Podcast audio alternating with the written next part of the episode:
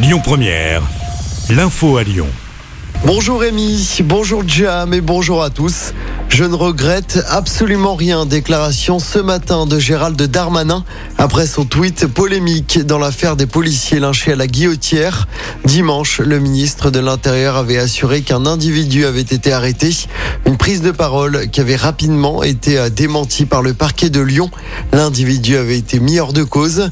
Selon le ministre de l'Intérieur, c'est un étranger en situation irrégulière qui ne devrait pas être sur le territoire national. Dans cette affaire, un deuxième suspect a été interpellé. Il s'agit d'un SDF de 26 ans de nationalité algérienne. Il a été arrêté dimanche soir et devrait être écroué dans la journée. Une information judiciaire sera ouverte aujourd'hui pour favoriser l'interpellation de tous les agresseurs. Par ailleurs, notez qu'une opération coup de poing a été menée hier dans le quartier.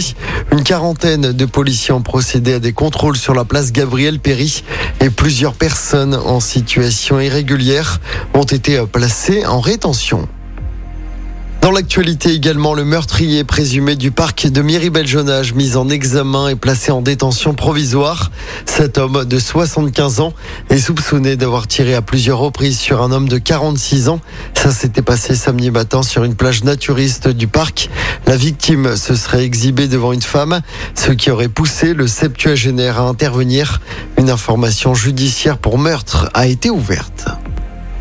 Attention, si vous devez prendre l'avion, prenez vos précautions. Il y a une nouvelle grève aujourd'hui à l'aéroport de Lyon-Saint-Exupéry. Un débrayage est prévu entre midi et deux pour dénoncer toujours les conditions de travail et réclamer des hausses de salaire. Une cinquantaine de salariés de l'aéroport ont prévu de cesser le travail. À deux ans, jour pour jour, des JO de Paris, on en sait plus sur l'événement. Ouvrons grand les jeux, c'est le slogan qui a été choisi.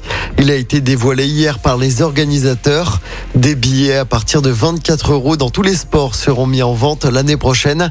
400 000 billets seront distribués gratuitement à des jeunes ou encore à des bénévoles, annonce Emmanuel Macron.